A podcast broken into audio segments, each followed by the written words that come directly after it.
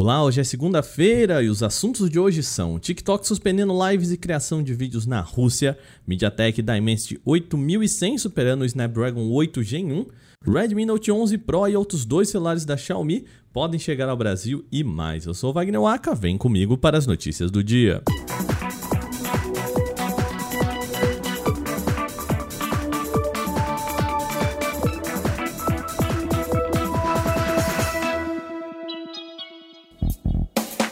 O TikTok anunciou que não é mais possível fazer lives nem enviar conteúdos para perfis na Rússia. Essa é uma resposta chamada Lei das Fake News que vigora atualmente no país. A nova lei prevê até 15 anos de prisão ou multa de 500 mil rublos, algo que daria na casa de 18 mil reais em conversão direta para quem divulgar conteúdo considerado como desinformação no país. Só que os moradores de lá não podem, por exemplo, usar o termo guerra para se referir à invasão na Ucrânia, já que autoridades locais consideram a movimentação como uma operação especial. Também ficou proibida a convocação para manifestar contra o governo.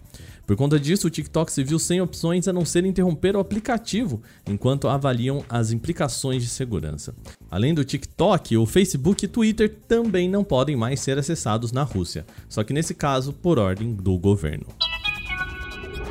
Um possível teste vazado pode ter revelado que o processador MediaTek Dimensity 8100 superou o Snapdragon 8 Gen 1, a plataforma atualmente mais poderosa da Qualcomm.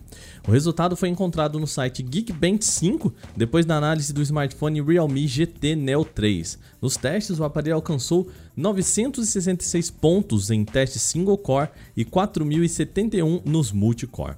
Mesmo que perca por pouco mais de 27% nos testes single core, o Dimensity 8100 oferece um desempenho quase 10% maior em multicore em comparação com o chipset todo da linha da rival. Considerando as configurações basicamente idênticas das suas CPUs, especula-se que a diferença entre os dois pode ter dois culpados.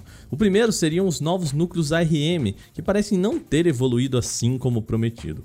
O segundo ponto seria a litografia de 4 nanômetros da Samsung, aparentemente a maior responsável pelo alto aquecimento e desempenho abaixo do esperado no chip da Qualcomm. Vale lembrar, esses dois são testes apenas vazados e ainda não oficiais. A Xiaomi deve anunciar em breve alguns novos produtos aqui no Brasil, já que três smartphones da marca passaram por certificações na Anatel recentemente. Os aparelhos devem ser o Redmi Note 11 Pro, Redmi Note 11S e também o Poco M4 Pro 5G. Todos os intermediários podem ser apresentados por aqui nos próximos dias, mas ainda não há uma data prevista para a chegada desses aparelhos por aqui. Vale lembrar ainda que a homologação não garante o lançamento, indica apenas a intenção de a marca trazer o produto para cá. Os pedidos de homologação foram feitos pela DL, parceira da Xiaomi, na distribuição dos produtos em território nacional. A HMD Global, companhia responsável pela produção dos celulares da Nokia, afirmou que a marca não vai ter modelos de topo de linha nos próximos anos. A declaração foi feita pelo chefe de marketing dos produtos, Adam Ferguson, que ainda indicou o foco em smartphones de entrada intermediários. O executivo afirmou que não faz sentido produzir um celular de 800 dólares, cerca de 4 mil reais na conversão direta, agora e ainda acrescentou que não quer entrar em uma grande batalha de especificações técnicas com outras companhias. A posição da empresa, claro, não causa espanto, já que grande parte dos celulares lançados com a marca da Nokia nos últimos anos tem sido aqueles mais simples, com especificações menos agressivas e foco em usuários que desejam um celular mais básico sem pagar muito por isso. A SpaceX está tentando manter a internet Starlink ativa na Ucrânia enquanto contorna bloqueios de terminais de usuários em meio à invasão da Rússia no país. As informações foram publicadas por Elon Musk, o CEO e fundador da empresa, neste sábado, após o envio de terminais Starlink para lá. Na semana passada, a SpaceX enviou os primeiros terminais de satélite Starlink à Ucrânia, em resposta ao pedido de Mikhailo Fedorov, vice-primeiro-ministro do país. Ele cobrou uma posição de Elon Musk, dono da Tesla.